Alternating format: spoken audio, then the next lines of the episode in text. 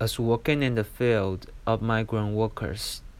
Each time I attend to the event of them, such as a book launch, concerts, beauty pageant, community reunion, etc. The opening ceremonies include Sing Indonesia Raya, the national anthem of Indonesia. After that, they yelled out Merdeka, which means freedom or independence in Indonesian language, loudly and in a ritualistic way. We can also see the same scene at workers' rallies. Another scene of red and white flags is on hilltops. There are 286 mountain summits over 3,000 meters above sea level in Taiwan. In recent years, I have seen more and more postings of summit pictures on Facebook and Instagram from my friends who are migrant workers. They smile proudly with holding national flag on their hands. It reminds me a movie called 5cm, which was released in 2012. This film talks about a group of young people climbing Semeru volcano, the highest mountain in Java Island. After overcoming challenges, they finally arrive at the peak of Semeru where the leading actress states, Our feet have stepped thousands of steps.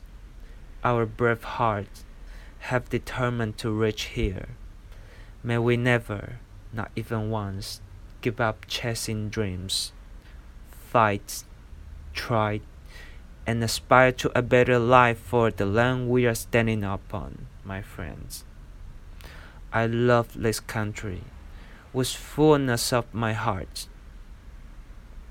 They struggle and torture themselves to fulfill dreams and honor the nation. The suffering makes me think of Singo Barong Taiwan, one of the migrant workers' folk dance communities from East Java. Dancers need to hold two and a half meters high and 50 kilogram weight mass by biting with their mouths and so do Peresean dance, which is performed by migrant workers from Lombok Islands. Dancers swap each other with rattan cans. Cultural performance build overseas communities. While their physical suffering recalls collective identity and even transforms into funding for building their hometown. Muscle strain, joint ache, fracture, inflammation, bleeding, and so on. This painful experience not only happen on the stages, but also in factories, on fishing boats, at nursing homes, and in employers' houses. I often hear workers replace tasks with state duty, tugas negara. When Indonesian migrant workers are given a name, Pahlawan Devisa, which means heroes or heroines of foreign exchange. Their laboring body is no longer belonging to themselves. They work for raising family and for building country as well. A migrant worker once made fun of herself. I have already been to Malaysia, Hong Kong, and now Taiwan. However, I have never been to Monas. Monas is the abbreviation of Monument Nasional, the national monument of Indonesia. It was built to commemorate the struggle for independence. What she says so true. Most migrant workers start their journey from home to a training center, then to the airports, at last to their destination of work, as Pahlawan de Devisa migrant workers seem to share the same reputation with national heroes, but they haven't finished their struggle yet. They're absent on Medan Merdeka, Independence Square, where monas and several statues of national heroes are placed. Umi Sukiharti, one of the productive writers among migrant workers in Taiwan, released a poem, Knight of Pancasila, Ksatria Pancasila, in 2018. Hundreds of millions of unnamed heroes have high aspiration for the nation's next generation. Every drop of shedding sweat and blood for the freedom of our country cannot be paid with a pile of money. Heroes, written in capital letter, refers to knight in the title. In other words, heroes implies those unnameable heroes or heroines of foreign exchange. Knight of Pancasila echoed Umi Sukiharti's previous poem, Singing of Foreign Lands, Senandung Tanah Rantau, 2013. We are now walking alone. Make ourselves a genuine hero for aromatizing Pertiwi. Pahlawan Devisa represent the embarrassing position of migrant workers. Country defines the value of them, but their love for country cannot be paid with money. They keep struggling and trying to overcome hardship with consciousness of national heroes or heroines, and wish someday they could own real freedom like their homeland does. A land of Merdeka。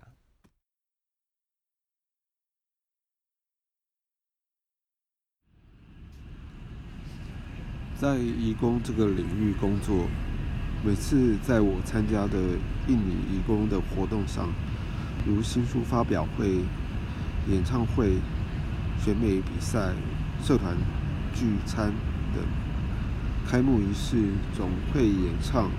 伟大的印度尼西亚，也就是印尼的国歌，在那之后，大家会大声并仪式性地呼喊 “Merdeka”。在印尼语里有自由与独立的意思。我们在移工的街头抗议中，也看得到这种景象。另外一个红白旗场景出现在山顶上，台湾有。两百八十六座海拔三千公尺以上的高山。近年来，我在 Facebook 及 Instagram 上看到越来越多义工朋友在山顶上的照片。照片上的他们骄傲地微笑，手里还握着国旗。这让我想起一部二零一二年上映的印尼电影《Five CN》。这部片讲述。一群年轻人登上爪哇岛的最高峰——神门入火山的故事，在克服各种路程上的挑战后，他们终于攻顶。在那里，女主角说：“我们的双脚已经踏了上千步，我们勇敢的心决定，我们终将抵达于此。愿我们永不放弃追梦，一次也不。”为我们脚下的土地奋斗、尽力，并对更好的人生怀抱梦想。我的朋友们，我全心全意地爱着这个国家。他们奋斗，甚至自我折磨，只是为了实现梦想，并光耀民族。这样的痛苦让我想起另一个来自东爪哇的移工民俗舞团 ——Single Barong Taiwan。舞者们必须以嘴巴咬撑着两公尺高、五十公斤重的面具。另外，还有龙目岛移工的战舞 （Brazilian）。舞者得抓着藤条互相抽打。文化展演巩固了移工的海外社群，而身体的折磨召唤了集体的认同。甚至转化成建设家乡的资本。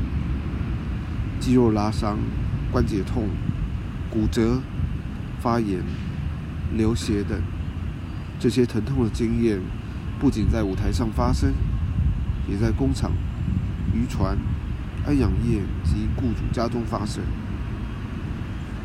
我时常听见义工以国家义务 （Lungas Negara） 代称工作。当印印尼义工被冠称“外汇英雄”的头衔，他们劳动的身体并不再属于自己。他们的工作不仅为了养家，也为了建设国家。一位义工曾自嘲说：“我去过马来西亚、香港。”而现在我在台湾，不过我还没有去过 Monas。Monas 是 Monument Nasional 的缩写，指的是印尼的国家纪念塔。它为了纪念独立战争而建造。这个朋友说的一点也不假。大部分移工自家乡启程，到训练中心。然后到了机场，最后是出国工作的目的地。身为外汇英雄，移工看似与民族英雄一样享有盛名，但是他们的抗争还没有结束，甚至在树立国家纪念塔与民族英雄雕像的独立广场上都是缺席的。多产的移工作家吴宓。曾在二零一八年发表了一首名为《Panchasila 的战士》的诗。